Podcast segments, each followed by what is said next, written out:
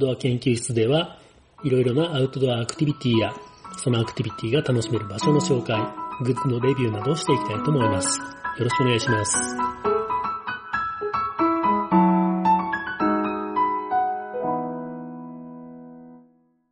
こんにちは、オッキーです。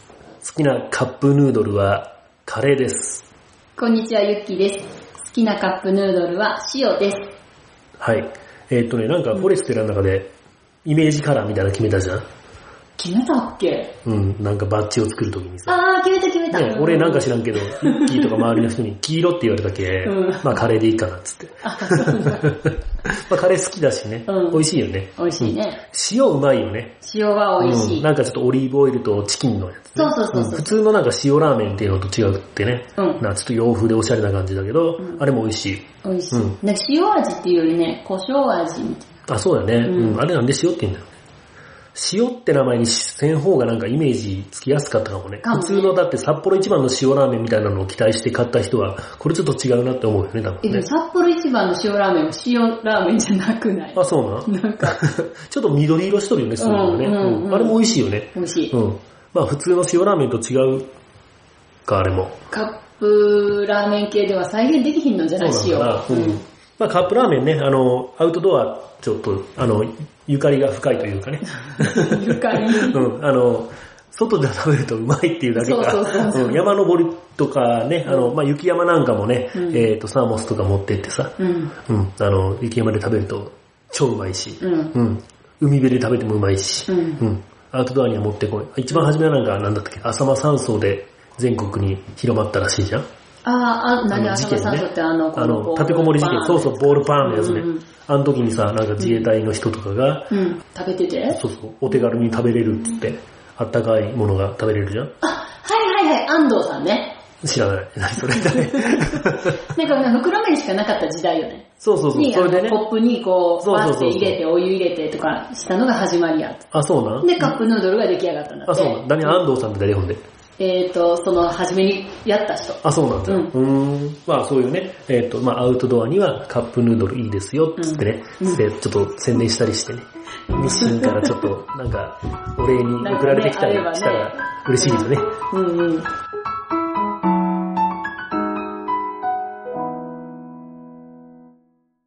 えー、第17回になるね。うん第17回は、 Swift Water Rescue。うん。っていうタイトルでお送りしようと思うんですけれども、まあレスキューね、うん。あの、この間ね、レスキューの講習に行ってきまして、うん。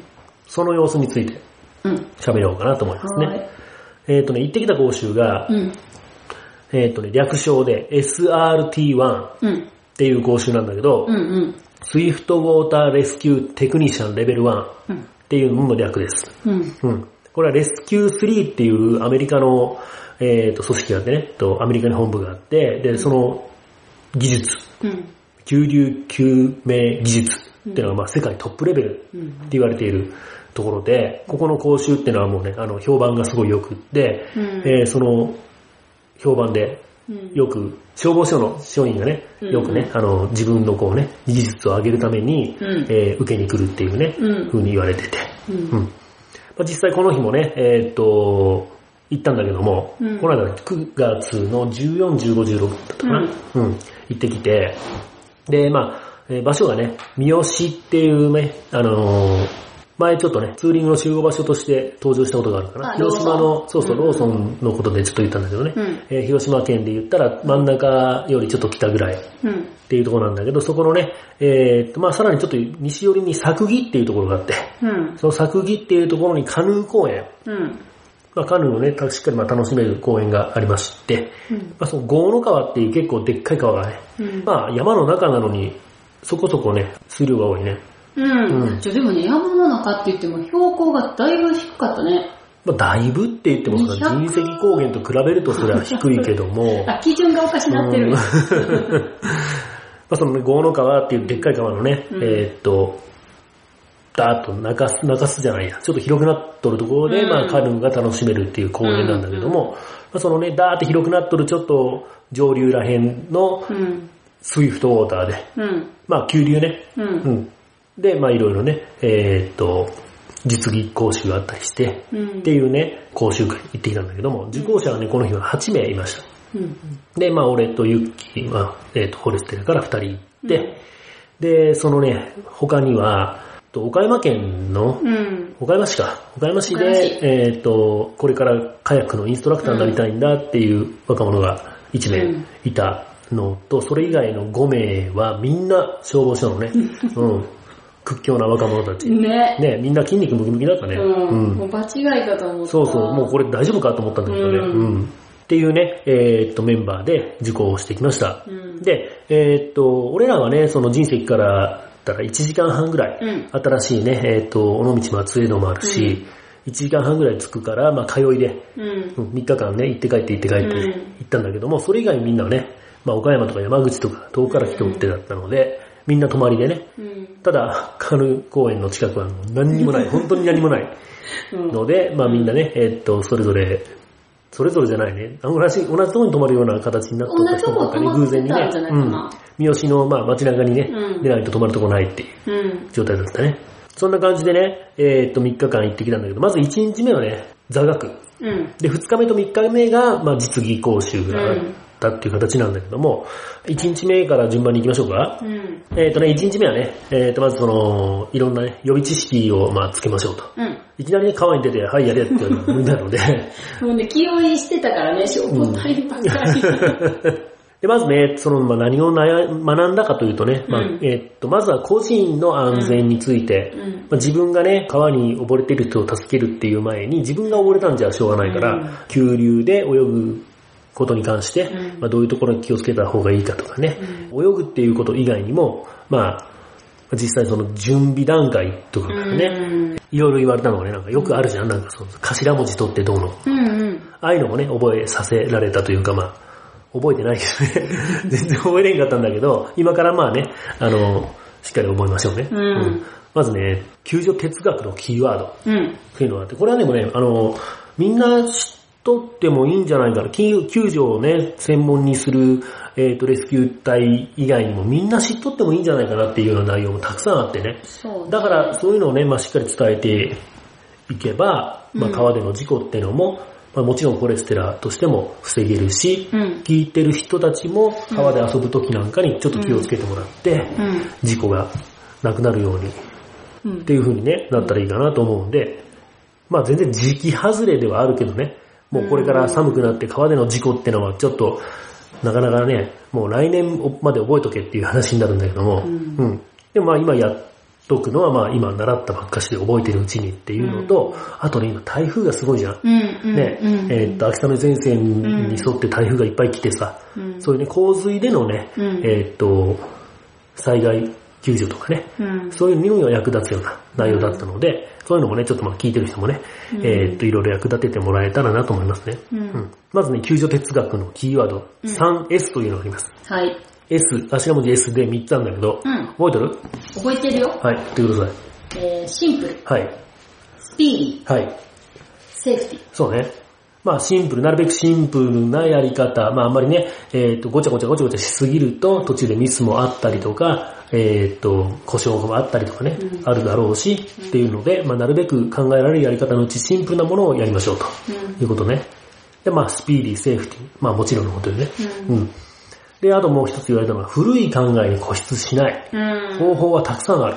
うんっていうのも言われたよね。まあそうよね、あの、道具とかさ、うんえーっと、日々進化して、技術とかもね、っていう風な形でどんどんどんどん進化してってんだから、そのね、新しいやり方をどんどん取り入れていこうね、とうんいうことね。うん。で、たくさんある方法をたくさん知っとけば、それだけ、まあ、バックアップにも使えるしね。うん。うん。うんと、一つのやり方がダメだったらもうダメだっていうんじゃね、ちょっとダメなので。うん。うん。あとね、レスキューもの4つの目標、ラスト。えー、ロケーション。はい。すー、いや、ロケーションの次、A、A、ラスト。アクセス。アクセス、はい。スーガーの、長いね、これ。なんだっけ？これね、スタビリゼーション。スタビリゼーション。うん。何？で、T。あ、 stabilization、安定、あ、安定ね。うん。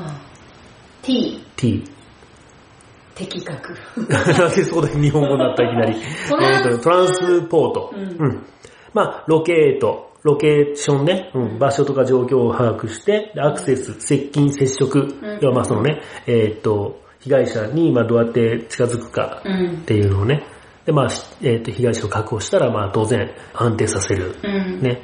でそれからまあ、えーっと、安全に移送させると。うんっていうね、これがレスキュー4つの目標っていうのもやりましたね。などなど、まあいろいろね、あの、こういうね、まあ言葉遊びみたいな感じになるけども、俺はあんま好きじゃないんです、全部なんかこじつけてさ、あねなんかね、そういう風にしとるのもあったりするじゃんか。そうね。うん。まあでもそのさ、うんあの 3S とラストは、うん。まあその頭文字は団体によって違うけど、うんその MFA とか、うん消防の救命救急とかも共通してる。あ、本当に？うんうん。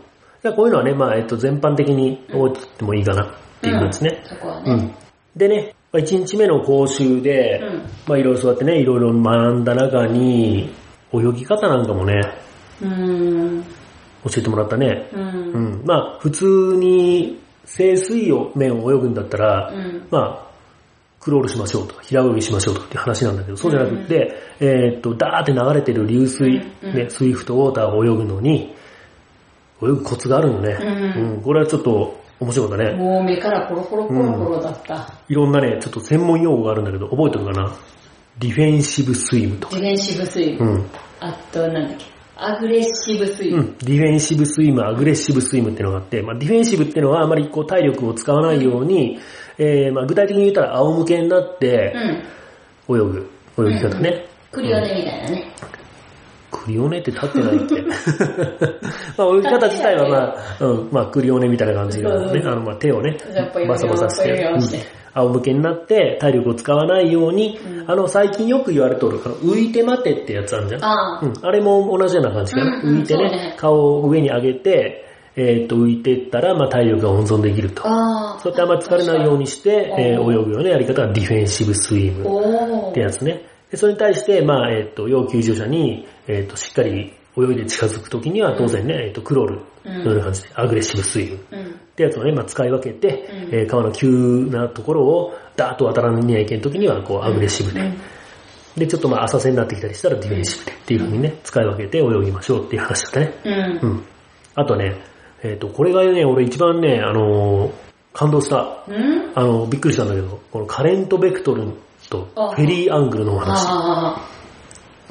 あ専門用語が多くってね、初めはね、何言っとんかわからんかった。あ。うん。うん、ラジオ聞いとる人も今ね、何言ってんかわからんようなことも多いと思うんだけども、うんカレントベクトルっていうのは、単純に言うて流れの向きね。うん。うん。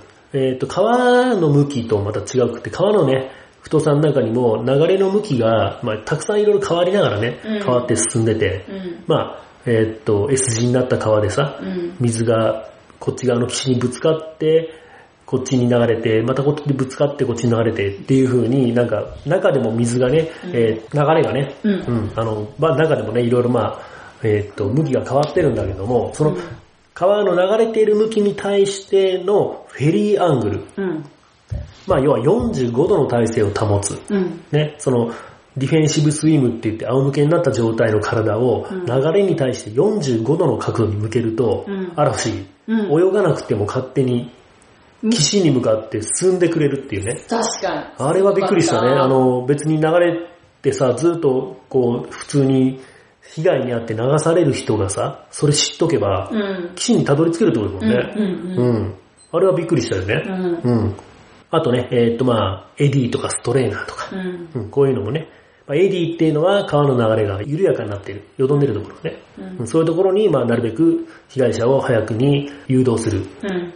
ための技術とかね。うんあと、 strainer ってのは、これ危ないね。うん。茶こしって意味なんだけどもね。うん。うん。えーっと、川の中の障害物で、水は通すんだけれども、体は通さない。うん物は通さない。っていう風な状態に、まあ、木が倒れてたりしてね、うんなってるところ。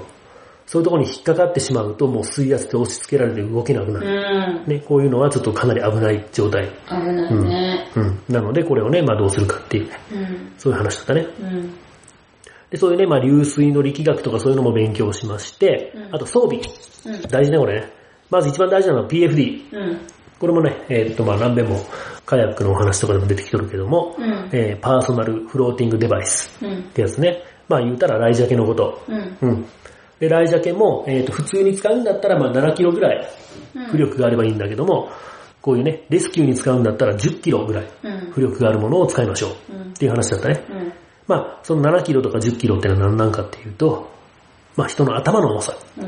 ね、7キロぐらいあれば、まあ、頭がポコンって水上に出るから、うん。まあ、なんとか命が助かりますよ。うんっていう話なんだけども、まあ、レスキューに使うんだったら自分とその要救助者のうん分の重さもかかるから10キロぐらいのものを使いましょう。うん。っていうことだったね。あとヘルメットとかウェットスーツね。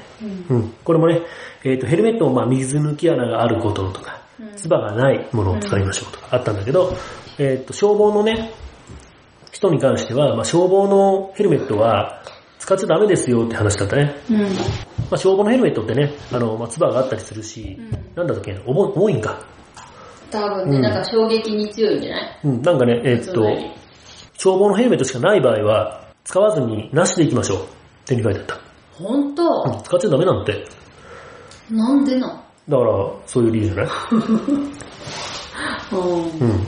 とかね、えっと、今回ね、初めてウェットスーツを着てみたいね。うん。うん。今まではね、その沢登りとかに使うのに、あの、ファイントラックのうん。フラットラッシュ。うん。まああれもウェットスーツみたいな素材といえばみたいな素材なんかもしれんけど、まあ、うん。だいぶ薄いんかな。う。ん。あの、保温力としてはそうでもないような感じかな。うん。うん。で、今回ウェットスーツの、まあ、2.5ミリとか3ミリとかうんぐらいのものを借りたんだけども、うん。まあ高かったね。暑あの。うん、あの、水の中入ってないとうん暑くてうん。逆に熱中症になってしまうようなうんものだったね。ううんん。でもちょっと欲しくなった。やっぱりね、これからのね、秋とかね、うん冬とかも水入って遊ぼうと思ったらいるね。いるね。うんサングラス買ってる場合じゃないよ。そうね。何個も何個も買っとる場合じゃないね。うんこれちょっと後が後で話そうか。うん、まあウェットスーツも買うよ、俺。うん。あの、今回俺が借りたのは、上下セパレートになっててね、うんえっ、と、ロングジョンって言うんだっけ、うん下がね、なんつうの長長ズボンだけど、もう腰までじゃなくって肩まであるやつね。うんえっ、と、なんていうのは、サロペットじゃなくって、オーバーオール袖なしじゃない。ぐらいの、まあ、長ズボンなんだけど、うんえっ、と、ずーっと肩まであって、うんっ。ていうのを下に履いて、その上から普通に上着てっていう風な形でやったんだけど、まあ暑かった。うん。ううん。まあよかったでも、暑いということは、う。うんん、冬は高いということだもんね。何欲しくなかった？いや、欲しいうよ。ん。でめっちゃ遊べそうやもうんん、ね。うん、そうそうそう。これからもね、海もね、海なんてだって冬の方がさ、うん。いいこともいっぱいあるじゃんか。あ、海に限らずだわ。水が澄んでる。水が澄んでるとかね、うんうん冬の方がいいこといっぱいあるけどさ、うんそういう冬のね、水遊びというのもね、うんウェットスーツがあれば楽しめますよと。うん。うん。あ、そんな話。そんな話してない。そうそう。そんなレスキューの話はそんなしてないけどね。うん。逆にじゃけん、えっ、と、先生とかさ、うん。あの、俺らがウェットスーツ持ってないっていうのにびっくりしとって。うん。え？ってなカヤックやってんのにウェットスーツ持ってないんですか、うんまあ、新流行のカヤックに関してはね、うんそういうなんか、落水したりとかね、そういう、うんあの、スポーツ的な要素もないしね。ないねうん。まあ、基本的には水に入らないうんっ。ていうものなので、う。うんんなくてもいい、うん。逆にそういうね、落水する危険が全くないっていうのも、売りでもあるよね。うんうん。ちょっとした気分で楽しめる。うん。うん全然スポーツとかやったことないよっていう人でも全然楽しめるっていうね、うんうんそういうレベルですね。うんうんで、えっと、他にはね、装備としてロープの種類とか構造とうんか、こういうのもやりましたね。まあ、これに関しては俺らね、ツリーイングをしてたので、うん。知ってる部分があってね。ロープレスキューの応用やね。うん。そうそう、アンカーの作り方とかもね、あの、いろいろ、レスキューのスキルの中で習ったんだけども、ここら辺もね、俺らツリーイングで知ってた内容が多かったから、だから今回ついてきたというね、部分もかなりあったと思うそうね。なんよね。うん初めっからもう何にも知らん状態で行っとったらほんましんどかったと思う。ううんん。まあ、えっ、と、全然ね、その消防の子らと体力が違うっていうのが大きくあったんだけども、うんそれでもね、なんとかこう、全員で作業するときなんかにうん、何もできずに、あたふたしてるだけっていう風な状態にならなかったのは、うん、アンカーとか作り慣れてたうん。し、う。うんん。っていうのもあるんちょっと落ち着いてやれたよね、その分ね落ち着いてやれた。ロープワークね。うん。うん。よかったね、うんその辺は。で、そのレスキューのスキルに関しては、あとね、えー例えばハンドシグナルとかね、うん。スローバックの投げ方とかさ、うん。そういうのも教わったりしながら、で、あとね、倍力システムね、うん Z リーグっていうんだけど、うん。うん、ああいうのも教わって、うんで実際にね、それをまあ使って、まあ3日目にはね、うんうんいろいろまあみんなで協力してうん。ことをなすっうん。ていう形になってたんだけど、その前に2日目ね、うん。まあ1日はそうやってね、いいろいろいろ、まあ、えっと、座学でね、うんえっと、映像を見たりとか、うんまあ、えっと、テキストを見ながら勉強しましたね。うん。うん。で、えっと、2日目が、まあ、また8時半にね、うん。えっと、行きまして、今度はね、個人的なスキルの習得。うん。午前中は、えっと、ロープを実際使ってね、うん。アンカーの結び方とか、うん。あとはその Z リーグね、うんえっ、と、倍力システムの説明。もう倍力システムの説明もさ、あのー勉強になったね。あの、実際ツリーニングのね、講習でもう一回やっとるよね。うんその倍力システムでギューッと締め上げたロープを、あの、例えば、ナイフでちょんと触れたらどうなるかと、バチンってすぐ切れますよとか、そういうのもやったんだけども、うん。実はその時には倍力システムの、うん。あの、細かな理解をしてなかったね。あのね、自分で作ったりして。そうそうそうそうそうこう全部ね、あの、ツリーマスターがうん。作って見せてくれて、うん。で、それをね、あの、こう、こう、ここがこういう風になってて、これで何体なんですよっていう風に言ってもらって、あ、うん、そうなの？うん。っていうぐらいの感じだったんだけども、今回はね、ちゃんとね、ここがこうなるから、ここで何、何倍力になってっていうのね。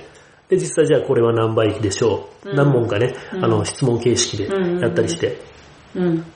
バッチリ分かったね。バッチリ分かった。うんもう私、しつこいぐらい質問して、はい、そうね分かりました。もう一回お願いします。そうそうそう、みんなのことなんて考えない。でも、それも大事なことって言おったよね。うん自分が分からんかったらみんなももしかして分かってないかもっていう風にして、思って説明してください、質問してくださいってうん言っちゃったしね、先生もね。うんまあ、そんな感じでね、えーっと、実際に自分でその3対1のシステム、うん。3倍力の Z リーグってのをね、うん実際に作りましょう。うんこれをじゃあ2分以内で作りましょう。2分やったっけ？2分だったよ。?3 分じゃなか3った分だっけ？うん ?3 分やった。3分以内で作りましょうってね。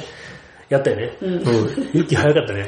で、あの、2回やったよね、それぞれうんみんなね。そうそうそう1回目はみんなもう、ははーってなってたけうんど。やっぱりその、消防隊員の中にはやっぱりね、そういうの慣れとって、すげえ早い。1回目でもうね、うん余裕を持って終われる人もおったけども、俺とかも全然ダメでね。うんあの、ちょっと頭痛かったし。まあ、風邪気味やった。そうそう、風邪気味だったね。うんで、まあね、あの、1回目がもう全然ダメだったんよ。うんあの、プルージック何遍もやり直したりして。ダメだったんだけど、まあ2回目はね、ギリギリできたかなっていうね、うん感じで。うん。そういうふうなね、練習をして、で、ちょっと早めのお昼ご飯を食べて、うん。で、午後から、実際にね、じゃあ川に入りましょう。つってね。で、川に入って、で、やったのがね、えーっとね、まず、まあディフェンシブスイムから、うんまあ実際にじゃあ川を渡りましょう。つってね。うんえーっと、まあ中、ダーって流れてるところを、まあディフェンシブ、まあ仰向けになった状態で、うん。まあ斜め45度ね。うん。斜め45度っていうのが、まあ、えーっと、川の渡りたい側ね。うん。渡りたい側に頭が来るように45度。上流に頭向けて、渡りたい方に。あ、そうそう、上流に頭って言ってもいいよね。うん。下流側に足で、上流側に頭。うん。っていう状態で、斜め45度うんに体を保つことによって、うんまあ、川の流れが体に当たって、その体が勝手に、自動的に向こうにうん。流れていく。っていうね。うん。まあ、説明を聞いたらさ、あ、まあ、それはそうだろうと思うかもしれんけどえ、もそ、りゃそうだ、思う？え、だってこう、こういうことじゃん。まあまあまあ、うんそうね。で、さっき言ったね、カレントベクトルにフェリーアングルっていうのはそういうことね。う。うんん。で、今度まあ実際にアグレッシブで泳いでみたりとか、うんまあ、まあ結構疲れるよね、やっぱり。めっちゃ疲れるし、そのアグレッシブも、こう、思いっきりクロールして手がつきそうやったら、うん。下じゃなくてこう自分の顔をかすって、胸かすってっていう泳ぎ方をしなあかん。そうそうそう。で、また浅くなってきたらディフェンシブに切り替えたりとかね、っていう風な、まあ、気を利かせながら、うんで、えーっと、実際に要救助者の役の人を引っ張って帰るのは、あれは2日目だっけ ?3 日目だっけ？あれ3日目。あれは3日目か。うんあれもしんどかったね。自分がね、あの、思ってるよりも、よく早く流れてくるね、やっぱりね。ねだいたいこれぐらいで泳いでいけば、到達できるかなって言ってスタートするんだけども、うん全然早いよね。あの、バディを組むじゃん。うん全部ね、うん私ね、ずっと流されてたからね。オッケーなかなか助けてくれへんし。大丈夫だったの？え、違うよ。それ、俺だった？パーティーが。そうだよ、私、要求の時は、だいたいオッキーが、救助者、救、救急の。え、俺、いやね、そそれは別に普通に行けたよ。これぐらいでっていう時に。俺がね、あの、ダメだったのは、あのロープも、ロープのあのどれだっけ？ throw line はまたま、まあちょっと後で話そうね。あの、 throw line は全然ダメだった。みんなダメだった、あれ。みんなダメだうんったね。。だから、じゃなくて俺が言いたいのは、あの、島本くんがさ、島本くんって言っちゃったけど、あの、流れてきて、うんでそれを俺が、こう、 aggressive で救助しに行くっていうやつで、俺が eddy に入ってしまって、結局最終的にそうだろ、うんうん。うん、最終的に全然助けれなかったっていうね。うん島本くん泳いで帰ってきたってやつね。エリに入って泳いでるけど止まってるやつね。そうそうそう。あれもちょっと言っとった方がいいかな。うんうん泳いで助けに行くときっていうのも、うんまあ、積極的に川の流れを利用するっていうね。うんうんまあ、えっ、と、要救助者は流れの一番速いところに、からダーって、うん上、上流から泳いでくるんだけど、その流れが速いところと流れが遅いところとの境目っていうのは実は、流れが逆流してたりしてね、うんよろんでるので、うん。なのでそういうところで一生懸命漕いでもなかなか前に進まない。うんじゃなくって、えーっと、流れが速いところで、まあ、要は要救助者が流された後の。カレントに乗って、うん自分も流れが速いところの流れに乗ってうん。漕いでいくと、うんまあ、要救助者に追いつくことができると。うん。俺それをね、あの、してなかったんで、なかなか漕いでもさ、あの、前に進まんのに、もう、要救助者役の人はさ、うん流れに乗って、ビャーってもう遠くに行っちゃってさ、うん。で、そのね、うんまあ、もう最終的に追いつか、追いつけずにだいぶ下流に行っちゃったから、うん。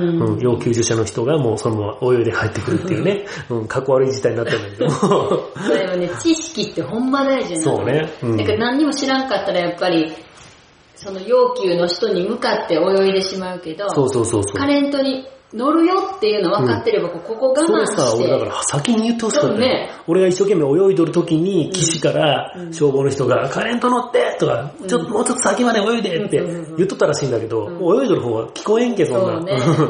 私それを聞いてたから、自分の時はもうね、カレント乗ったからね。そうね。。それは俺が要求だったよね、今度ね。そうそうあの時はね、意外とユキがね、あの、まだ遠くにおるの？って思ったと思ったら、こう、後ろからもうバッて掴んでくれた。意外と早かったなと思って。ほんとうんやっぱそういうね、違いが出てくるんだなってね、うん思ったね。うん。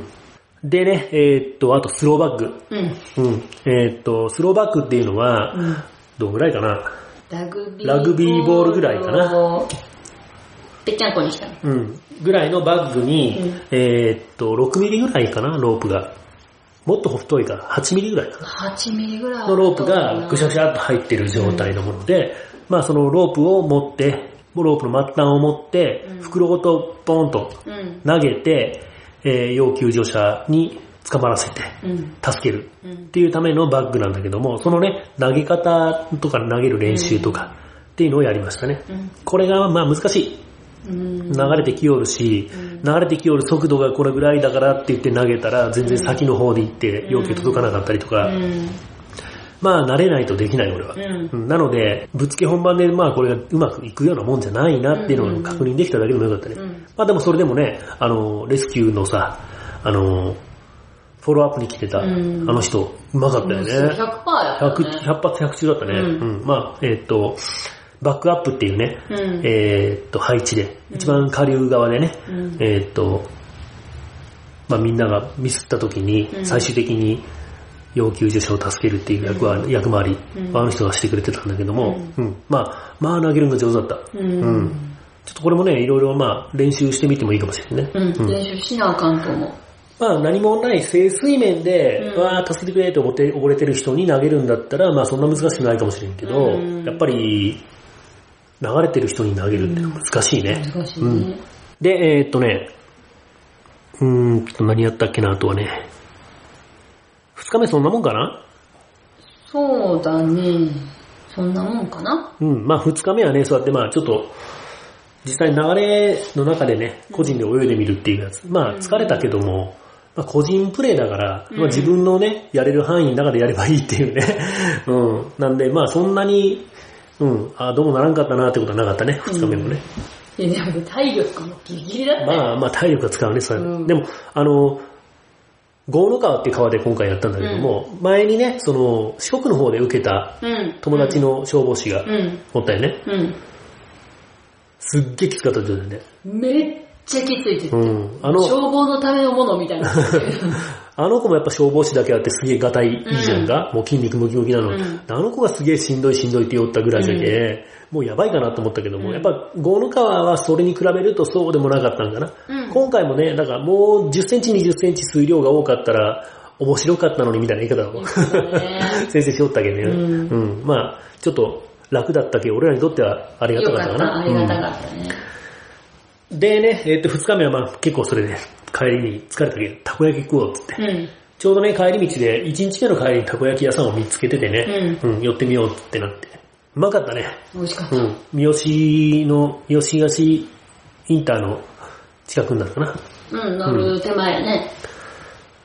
安いしね。うん。うん、あっこはまあいいね。また今度ツーリングなんかにもね、うんあの途中で休憩してうんおやつ食べるのにうんいいかなっていううね。ん。良心的な感じでね、うん。いいたこ焼き屋さんだったね。うん。まあ3日目もね、終わったら食べようね、っつって、うん。言おうたんだけども、えーっとね、そうやって3日目、今度は、また8時半集合だったね。うん。今度はチームの動き。うん。まずやったのが、まあ、ハンドシングナルとか、ホイッスルとか、そういうのもね、勉強しましたね。うん。うん。えーっと、低信号ね。うん。まあ、みんながちゃんと覚えてないと使えないよっていうもんだから、うんホイッスルにしてもそうね。うん。まあ、短く3回吹いたら、下流側へとかね、うんうんうんそういうのね、を勉強して、うんでね、浅瀬横断が今回メインかな。俺にとってのメインなんだけどい、やいや、まあ、メインよ。あれはメインメインかな。う。うん。まあ浅瀬のね、浅瀬になっとるってことはそれだけこう、すげえ水が波立っとって、うん結構急なんよね、水が。うんやっぱ深いと流れがこう緩やかになるんだけど、浅いとこって急なんよね。うん。で、えっ、と、言うて腰まで埋まるぐらい。あんまりこうね、えっ、と、水が高くなりすぎて PFD が働くぐらいになると、もう足が踏ん張れないからうん渡れないって言ったんだけど、うんまあ、俺が踏ん張ってたところはちょうど腰ぐらいでギリギリぐらいなのかな。うん。で、まあ、初めは一人でね、うんそういうところを渡ってみようっつってね、うん。三点指示で踏ん張りながら、一歩ずつ前に進めてって渡るんだけども、まあこれはね、一人でやったら誰も渡れんかったね。渡れんかったね。途中で踏ん張って、あ、ダメだって引き返したり、あーって流されたりしてたね、みんなね。うん。でそのね、一人でやるときもね、一番上流を聞いたの。うん。うん。で、みんな後ろで、なんとなくエビに入 入りながらやってた。そうそう、だけどあの、そういうね、あの、意識はなかったみたいなんだけど、うん俺が、あの、一番先頭で行っとって、うん先頭って一番上流側でね、で、まあ、下流側であんまりこう、あんまり近づかい、近づいたら AD に入ってしまって意味がないんで、うんそれぞれちゃんと離れてくださいねっていう感じでやるよったじゃん。うん。で、みんなまあ、俺ちょっと後ろ振り返した、振り返ったら、俺よりも先に進んどる人はおらんのよ。うん。で、やっぱり俺もね、その辺が限界だったけ、んこれ以上進んだら流されるなと思ったけ、うんそこでもうじゃあ折り返しますっつって、うん。で、引き返したんだけど、俺が引き返してちょっと下がった途端にみんなちょっと、うおーって言うの。言ってたね。だいぶこう流れが緩やかになっとったんじゃんって、うんそういう確認してね。で、やっぱ一人だったらそれ全然できんかったんだけども、それもね、えっと、じゃあってみんなでね、こう、パータッチ的な要素かな。うん。うん、パータッチってわかる？わからん。え、パーマン知らんの？パーマンね。パーマン、パーマン。パーマンってね、あの、うん藤子不二雄のパーマンね。うんあれこうさ、空飛ぶときに、パータッチっつってみんなでこうね。そんなだっけ？手そう、繋いだ手、ら超速くなる。手繋いだら速くなるよね。うんあんな感じかそんな名前なんだ。そうよ。あんな感じでこうピラミッド型になってね、うんまあ、要は上流側が頂点なピラミッド型にみんうなん固まって、うん。でそれで渡っていくと、うんえっ、と、一人じゃ渡れないとこも渡れますよっていうやつだったんだけど、そのピラミッドもね、えーと配置としては一番体が大きい人が一番前に行くといいですよということで、まあ俺がね、でかかったよね。うん。一番先頭立って行くと、まあなんで一番、そうやってみんなだったらなんで渡れるかっていうのが、うん。みんなでやると楽なんかなって思えたんよ。うん違うね。でも先頭の人しか分からへんそう。だだ。けど後ろは楽だったんだろ？あ、でもユッキーは楽じゃなかったっていうか。あのね、まあ他の人は楽、一人で行くより楽って言ってたけど、まあ私はみんなに迷惑かけたね。あ、そんな。うん足バーン離れてこうみんなにぶら下がってぶら下がってたほんでこう引っ張ってもらって元に戻る。うん、俺はね、その先頭で、あのーなんでいけるかって言ったら、うん諦めさせてもらえないってのはね、もう足が離れて、もうこけそうになっとるのに、後ろからみんなに押されるんよね。お前縦なんだけどそこ立っとれしっかりみたいな感じで、みんなぐいぐい後ろから押してくるの。で、そうやって押されたらさ、また、まあなんとか体勢立て直せるじゃん。で、そんなこんなでこうね、水圧と後ろからのこう 陣陣圧でね、押しつぶされながら、まあ渡り切ったっていうね、うん形。うんうん。まあでもね、そうやって俺、一番しんどい役回りだったと思うんだけども、うんちょっとこう、全部ちゃんと渡り切って、何？みんな俺のこと見直してた？よかった。うん。んか見る目が変わって急に喋りかけやすくなったっていう。あ、ね、本当に、うん。で、そうね、俺ちょっと Facebook にも書いたんだけど、うん。あの、あれだったんよね。えーっと、キングダムのエンさんね。うんわからん人だよ。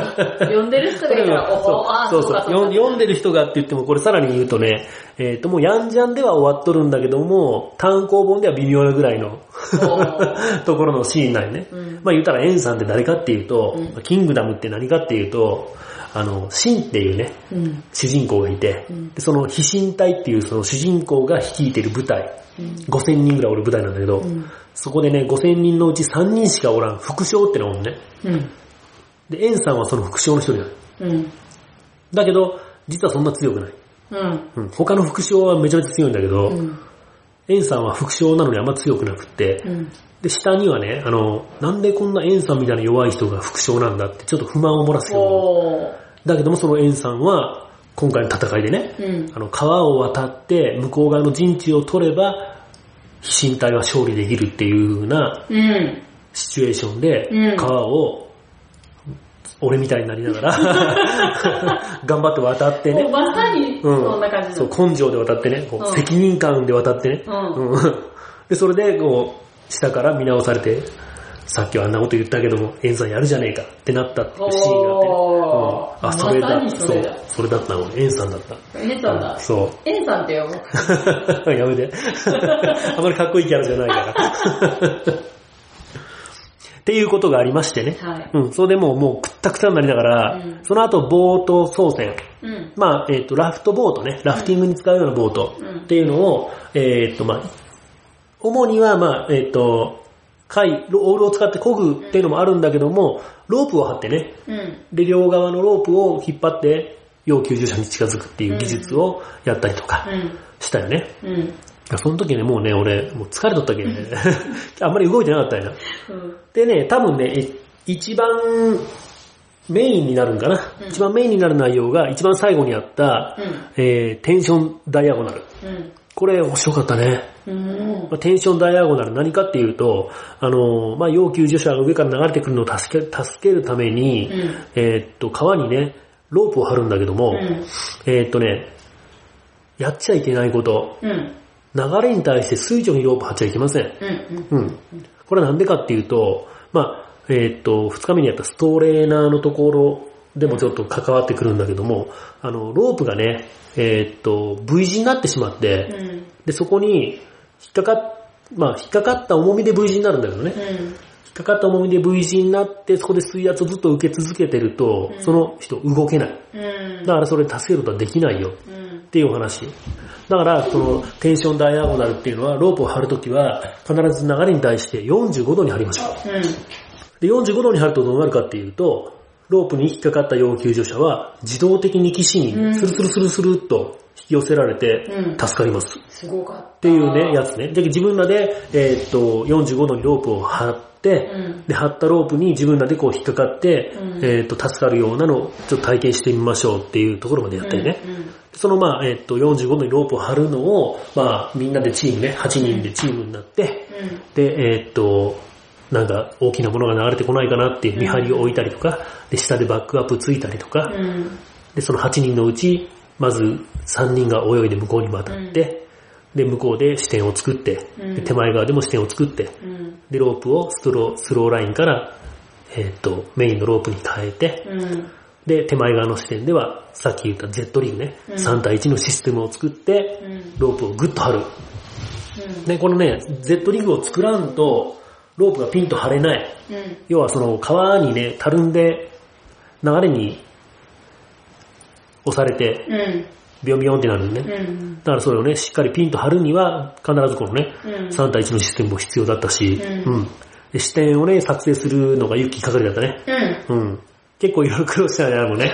あの、石をね、選んで、石にこうね、あの、ウェディングをかけて視点を作るんだけども、うん。まあ、初めに選んだ石がちょっと遠すぎて、うん。ロープが届かんって。そうそうそうでもなんか私の中ではさ、その45度が、なんこう川の流れに対して45度がちっちゃくなったらダメなのよ。うん。なんか大きくなる分にはええけど、うんちっちゃくなったらあかんから、もうそこに貼りたかったんやけど、ロープが足らんって言われたし、そうそうそう。まあ、向こう、向こう岸のね、うん視点がどこになるかって、決まってからでないと、こっち側の視点を決めることはできなくってね。ううん。まあ、それでね、ちょっとちょうどいいのがなくってさ、うん。で、先生これでいいんじゃないって。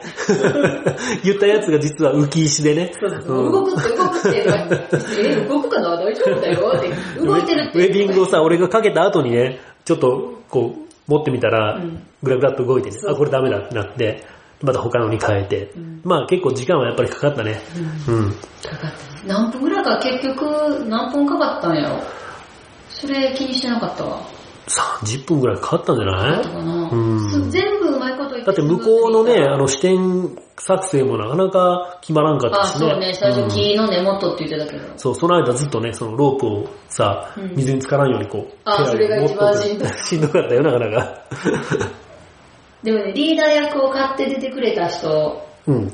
も、やっぱり、いい仕事してたとそうね、やっぱうり、ん消防隊員としてはやっぱ慣れとんだよね、ああいうのもね。うん慣れとるし、そういうのをもう自らこう、買って出て、うん。えっ、と、私が私がっていうふうにやらんと、うんそういう講習に来とる意味がないっていう、よくわかってるよね。うん俺らももっとやればよかったか私らはあの位置でよかっな。た。よかったかな。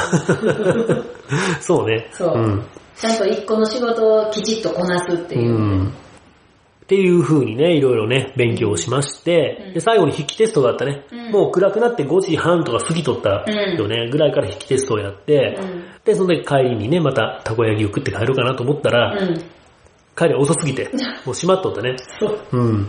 閉店してたんで、まあしょうがなくね、あの腹減らしてそのまま帰って、うん。うん。っていう感じでね、ううんん。水木金とうん。やってきたね。疲れたね、さすがに。ちょっとやっぱ体のあちこち痛かった？痛かったし、うん3日目は帰ったら家着くと同時にバーン寝たもん。そうね、あの、俺も体のあちこちが痛いっていうか筋肉痛的なことはあんまなかったんだけども、あの、やっぱ川底で尻打っとる系が、尻が痛かったのと、物理的な。うん、なんかね、いろんなとこが腫れとるみたいな感じで、かゆみとか痛みとかあって、アブに刺された分もあるんかな。刺されたん？わからんけど、なんかね、ここの足の付け根らへんがね、うん。ちょっと微妙にこうね、皮膚が、皮膚がかゆいた熱いみたいな感じで、今チップ貼っとるんだけど、えー。謎の痛み。俺もやっぱすごい眠かった、やっぱり。うん。うん。やっぱ精神的にっていうかね、こう全体的に疲れた感じがあったんだけど、眠いのはすごい眠かったね。カロリーしっかり使いましたみたいな感じだうん、そうそうそう、そんな感じだね。うん。で、まあ、そう、総まとめをするとね、うんうんまあ知ってたら、うん。準備してたらうん、防げるような事故とかね、うんそういうのはやっぱ結構多いですよ、とうん。いうことが分かったので、まあ、俺ら何のために受けに行ったかっていうと、やっぱりその、新流行のカヤックに役立つことが、まあ、ないとは言わんけども、うんもっとね、これから、あの、流水面でのね、うんアクティビティなんかも増やしていきたいなということで、うん今後のためにっていうことでね、うん受けに行ったので、うん。しっかり活かしていきたいなとはい。いうところでしたね。うん。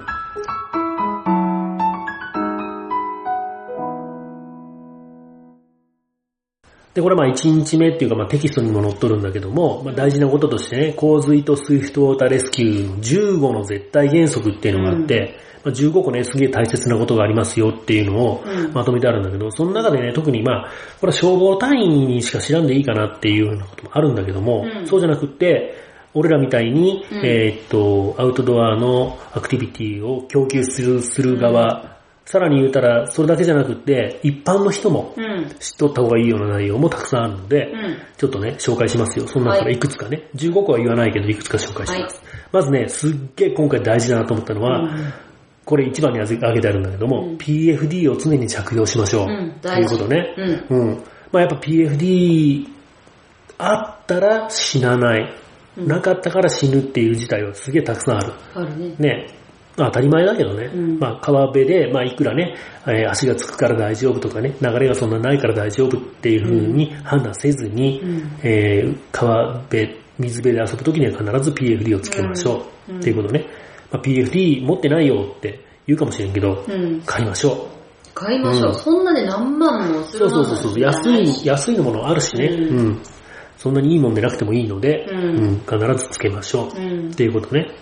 でそれからね、えーっと、レスキューをする上でね、大事なこと。うん第一にセルフレスキュー。うん。まあ、自分の安全が第一ですよと。うんで第二が、チーム、仲間のレスキュー、うん安全確保。うん。で、第三にやっと被害者の救助が来ますよと。うん。これもね、えーっと、大事なことかなと思ったね。うんその、よく最近、今年もあったと思うんだけども、うん子供が溺れとって、うんそれを助けに入ったお父さんが死ぬパターン。うん。あるよねうん。だから、そういうね、同じようにその PFD を着用しましょうってのも同じなんだけども、自分が助けに行って自分が死んだったら、その、例えば、要救助者が、例えば運がよく生きとったとしても、辛いよね。そう。ん。その、それから先の人生すげえ辛いよね。自分が不不注意で溺れたせいで、うん。ね、他の人が死んじゃったっていうね、うんそういうことにもなりかねないので、うんうん大事なこと、まあ、自分が一番大事。自分が代わりに死ぬとかっていうのは美談でも何でもないね。うんうん。15個ね、大事なことがあってさ、一番最後に書いてあったのが、あのね、事故後の対応策に予防対策の300倍の資金が使われているっていう現状らしいよ、今。うん。そりゃそうだね。そう、みんなやっぱりね、ねの、事故が起こったらそれだけお金がいるよっていうことがこれ言いたいわけじゃなくて、うんうん、その、やっぱり、予防対策にもっとお金をかけましょうとうん。いうことが言いたいのね。うん予防対策ってのはこういうふうなね、レスキューの講習を受けるってのもそうだと思うし、うん。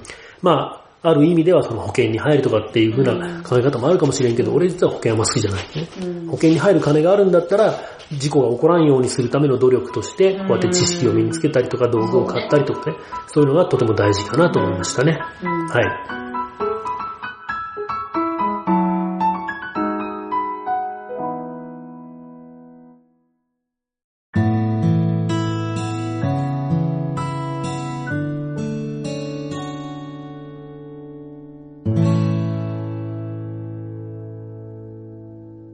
はい、じゃあエンディングですね。はい。はい。エンディングはね、最近買ったワクワクする買い物の話をしようかな。うん。うん。俺結構買い物好きやね。好きやうね。ん。あの、何を買ったかというとね、うん。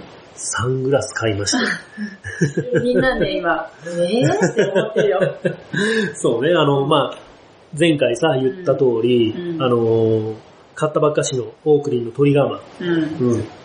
海の木図と貸しまして、うん。うん。でね、うん。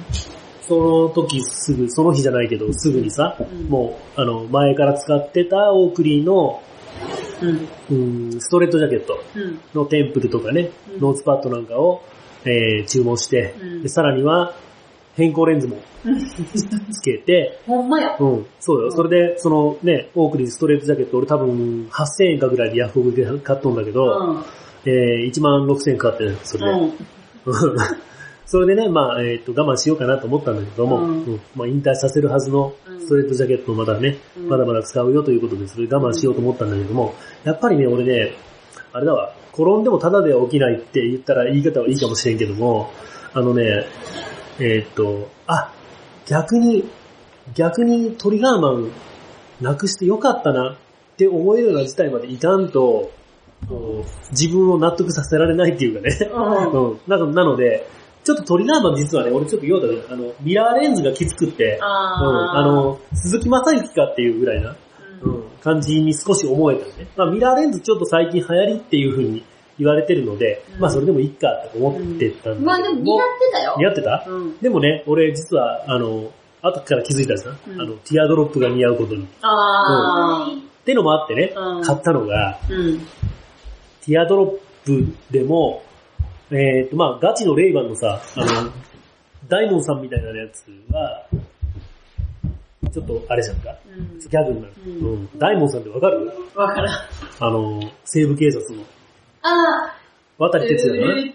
そうそうそうそううんああんなになっても困るじゃん。ーうん困困らんけど別に。ちょっと笑笑い、笑いが入ってくるじ似合ってるればいいんじゃない？いいんかな。うんまあね、ちょっとね、勇気がいると。もうちょっとレンズがちっちゃかったらいいんだけどね。ううんん。なので、ちょっとね、えーっと、少し変わり種みたいな感じでうん買ったのがね、えーっと、まああのね、レイバンのティアドロップも、うん。えーっとね、俺買ったやつと同じで、うん。えーっと、同じでっていうか、名前がね、うん。アビエイタアビエイター。うー。ん。あの、レイバンの土定番のうん。ティアドロップ型っていうのアビエイターっていうの。だから、アメリカなんかではティアドロップっていう言い方よりも、あ、アビエイターねっていう感じで通ってるらしいんだけども、そのアビエイターをね、うんえっ、と、ちょっと、まあ、かっこよく作っとるのが、うん所さんのうん。世田谷ベースね、う。うんん、っていう番組がありまして、うんまあ、みんな知っとるか。知ってると思うよ。んんそういうね、番組の中で所さんがアビエイターを、えっ、と、セルフレームでうん。作ってて、うん。まあ、元々のやつはね、あのメタルフレームなんだけども、うん。セルフレームで作ってるアビエイターで、うん。で、そのフレームがね、透明なのようん。で、さらにそれが今年のモデルで、えっ、と、レンズがうん。ブルーグラデうん。になってるやつが出てて、うん。でそれをね、雑誌で見てさ、うん。かっこいいな、つって。気になってて、うんで、その時はまあそのね、雑誌を置いてさ、うんあ、かっこいいな、これ欲しいな、欲しかったな、っていう感じで家帰ったんだけども、うん。俺ね、大体ね、なんかね、明け方に5時半ぐらいに目覚めて、あのー、ゴソゴソしとる時に、うん。買い物することが多いんでね。あ、これ買ってしまおうっつって。うんう。ん。今回もね、その、あ、あれ、あの時のあれかっこよかったなってな、なんか明け方に思い出してね。うん。で、調べたの。そう、それで、あの、世田谷、世田谷ベースアビエイター。あ、違う、なんつったっけ？な世田谷ベースサングラスかなんかで検索してさ、うん。で、買いました。うん。まあ1万円ちょっと、1万2000円ぐらいかな。あ、本当？そんな高くない。そんな高くないいしね。まあ、えっとね、初期の、一番初期のモデルはうん、変更レンズついとったらしいの。うんあ、変更じゃないってこと？そう。だからその変更レンズついとったやつは1万5000円ぐらいしとるんだけど、うんその、まあ、増産のこ今年のモデルね、そのうん、ブルーグラデのやつうんは、普通の UV カットレンズ。遮光遮光でもないね。多分普通の UV カットレンズ。えー、なんで買った？んで、なんでいいじゃん、別に。そんな、俺が持っとるサングラスでも別に、何？全部が全部そういう遮光レンズとかになってるわけでもないよう。わ、そうやけど。UV カットすりゃいいんだってサングラスなんで。そうやけどさ、あの、違いをもう分かったわけじゃん。あ、遮光、あ、違うよ。だっ。て、あの、ストレートジャケットに変更レンズ入れたんだから、変更レンズは1個でいいんだって。まあ、釣りの時にはストレートジャケットかければいい。うん。今回なんで買ったかっていうと、うんそのね、えーブルーグラデと、うんえー透明セルフレームのアビエイターっていうのが、うん。俺が使っとるさ、あの、サングラスじゃないな。あの、ヘルメットにうん。すげえ似合うんじゃないかなと思って。バイク用のヘルメット、そう。バイク用のヘルメット、そう。バイク用ね。バイク用のヘルメット俺、あの、オレンジのね、うん。と、まあ、ベルもどきうん。を使ってて、まあう、んえっと、オーシャンビートルってとこが作っとるんだけど、うん。オレンジ色のジェットヘルメットうん。を使ってて、うん。で、まあ、つばとかつけてねう。んつばってあの、ペじゃない。あの、帽子のつばね。帽子のつばみたいなのをこう、ここにつけてさ。で、全然、あの、ベルじゃないんだけど、ベルのねう、んステッカー別で買ってさ。貼。って、後ろにもこう 500TX ベルって貼って、うんほんまにベルの 500TX もどきにしてさ、うん。被っとるんよ。う。うんん。その、まあ、かっこいいね、このヘルメットうに、ん。すげえ合うんじゃないかなと思って、うん。バイクの時にかけようと思って、うん。買った。うん。だから釣りの時には遮光レンズがついたオークリーをかければよし。まあね、でも、あの、あれよ、雪山も遮光レンズいるよ。雪山もオークリーで行くもん。そういうスポーツ系はね、そのオークリーがいいんだって。あの、うん、あのノーズパッドがイヤーパッドみたいなの？うんあそこもこう、ちゃんと滑り止めがついとるし、うん。うん今回ね、そのメガネ屋さんに頼んだんだけど、うん。ちゃんと後ろのね、ストラップもいいのがあったら、うん。あの、ちゃんとフローター、フロートとかついてるいいのがあったら、うん。欲しいですっていうのを伝えてるから、うん。サップでかけてても今度からはちゃんと浮いてくれるから、サップでもオークリーをかけます。あうん、だから、その、うん、今回買う世田谷ベースの、うん。えーアビエイターに関しては、普段使いとバイク、バイクよ。うん、に使います。うん。うん、すげえ来るの楽しみ今。うんもう昨日お金払ったしね。ああ、便利なね、世の中になったからね、明け方に買い物、もうねあれだよポチってしちゃうの。鳥我慢なくしてよかった。うん、よかったね。はい。うん。ユッキーは？近況は？あ、近況はね、えーっと、スパイラルパーマをかけましたあ、。そうね。うんちょっと前にかけたね。そう。うん。あの、臭かったもん、しばらく。パーマ液パーマ液がね。で、あのね、髪の毛は結構ね、太くて多いから、うんパーマは全然当たらへんのよ。うん。あ、でも結構ちゃんと残ってるし。でもだいぶ取れてきた。あ、そうな。うん。もう一週間ぐらいないか一週間ぐらい。ら。もう一週間したストレートかな。うん。であ、ね、そう、かかりにくいんだ、やっぱり。すごいかかりにくくって、硬いのよ。うん太くて硬くてうん多いから、液も多分人よりもすごく多く使ってるの。お得だったんだね。お得なの、そういうのって。やっぱり割り増しとか。髪の毛多い割り増しとか。ロングは割り増しになる。あるんじゃ、やっぱり。うんへえ。でも、量多いから割り増しとかあ、はないんだ。で、パーマ当てたんやけど、で、去年に、あの、毛先だけグラデーションの色入れてたから、うんそれが、色は抜けて、うん金髪の部分だけ残ってて、うん。でそれにパーマ当ててるから、なんかこう、おしゃれな感じ。なんか自分で文句言うんかと思えば、おしゃれな感じに。なってるんやけど、まずね、アウトドアしてる人とかって、うんあんまりこんなんせえへんと思うよ。そうね、どっちか言ったらなんかね、こう、短めな人とかね、短かまとめた人とかね。長い人でももうストレート真っ黒とかが多いと思うんだけど、うん多分こんなんがいいひんから、今回、このスイートレスキュー行った時も、うんうんこんこいつなんで来たんっていうところから入ったと思うちょっと雰囲気そういうのあったと思う。であの、やっぱり、だって水に濡れたらすげえ重そうじゃん。首持ってかれるんじゃないかっていうぐらいまあ重いよ。の。ねだから頭痛かったもん。あ、そうなのでも、うん。うんなんとか最後までついていけたから、うん多分みんまあ、なにみんな見直しとったと思うよね。まあ何よりね、あの、多分ね、あの、うんやっぱりその、アンカー取ったりとかうんっていうのが技術がしっかりあったじゃん、初めからうんそういうのがね、やっぱり、あの、みんなが見直したポイントでもある。俺はまあ、エンさんで見直されたんですそうそう、あの、Z、なんだっけ、Z システム Z リグ ?Z リグか。うん。Z リーグね。もう、うんその3分で作るときに、1回目、全然あかんかったんやけど、うん2回目すっごい余裕でできたよ。ね。ううんん。で、その時私、ついていけてる、大丈夫でもいつパーマ取れるかなと思って。もうだいぶ大きくなってきてるし、パーマが。まあ、あまりチリチリよりはいいんじゃない？あの、あんまりね、えっ、と、ソバージュみたいなの良くないですよ。うん。あのね、ソバージュとは全然違うよ。うん。でもなんかもう今ソバージュかけてる人おらんじゃん、あんまり。いるよ、いるよ、おる鬼奴とかじゃない。あ、鬼奴はソバージュなんじゃないソバージュ、あ、ストレートしたんやったっけ？あ知らんけど。いや、ソバージュで、あの、は、多分ね、周りから見とったら、ソバージュのスパイラルもわからんよ。あかん、わかる。わかるよ。そう。縦巻きじゃんだって。縦巻きやろ、ほら。まあね、うん。ソバージュはもうこうやかああ。あ、あ、まあいいやめとこうソバージュで思い出したんよ。ら。何？あのね、えっ、と、オープニングでさ、うん。あの、ラーラーメンの話したじゃん。うん。ラーメンの話の時に俺言おうと思って忘れとったんだけど、うん。あのね、えっ、と、10秒ペヤングああ。カチカチのやつ。やったのが美味しくてね、うん。うん、それちょっと言おうと思ったら忘れとった。うん。言っていいよ、今。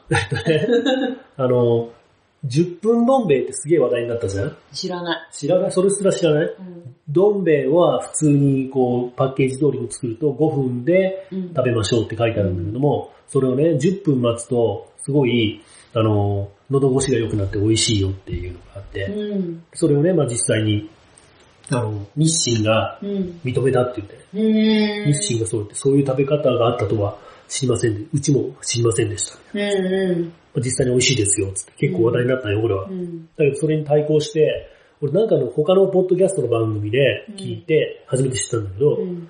10秒ペヤングっていうのがあってね、ペヤングの焼きそばあるじゃんうん。あれを、まあ単純に10秒でうんお湯を捨てるっていう。うん。お湯を入れて10秒経ったらお湯ダーって捨てて、うんで、それで食べるっていうね。のが10秒ペヤングなんだけど、バリバリな気がするじゃん。いいよ聞いたら。10秒やだって。うん。だとさ、お湯を捨てても、その、残っとるお湯の、まあ、蒸気みたいなので、うまいこと、こう、程よく、ほぐれる麺が。だからその、片焼きそば食べる感じ。ああ、そう。うんあ、それくらいだったらいけそうん。美味しかったよ、普通う。に。うん。あ、だからこれソースが。おすすめ。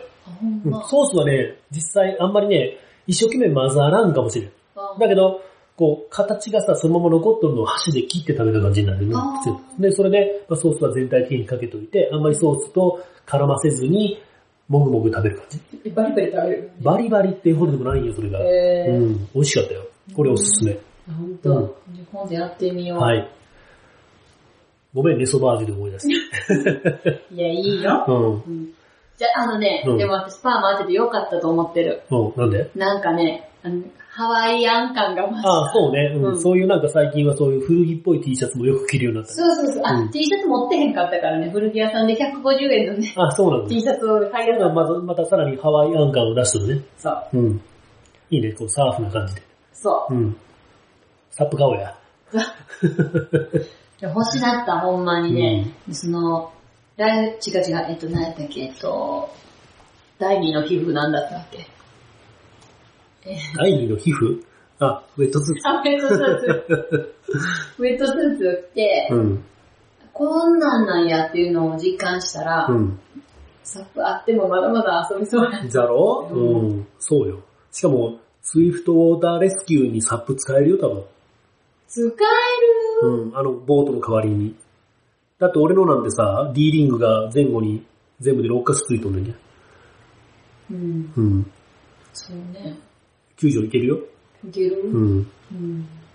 うん。何かあったら出すわ、サップ。膨らましてる間にさ、大変なことになると思うけど。そうね、俺が一生懸命10分かけて、ね、空気入れよる間に誰かが泳いで助けに行く。そうなりますね。うんうん。じゃあ来週、来週じゃないや。次回はうん多分、えっ、と、まあメインの内容にするか、うん。後でこうやってエンディングで話すかわからんけども、うんえっ、と、来週行くうん高知のツーリングの話は、うんまあ、ぜひしたいと思いますね。はい。うん。お楽しみに。お楽しみに。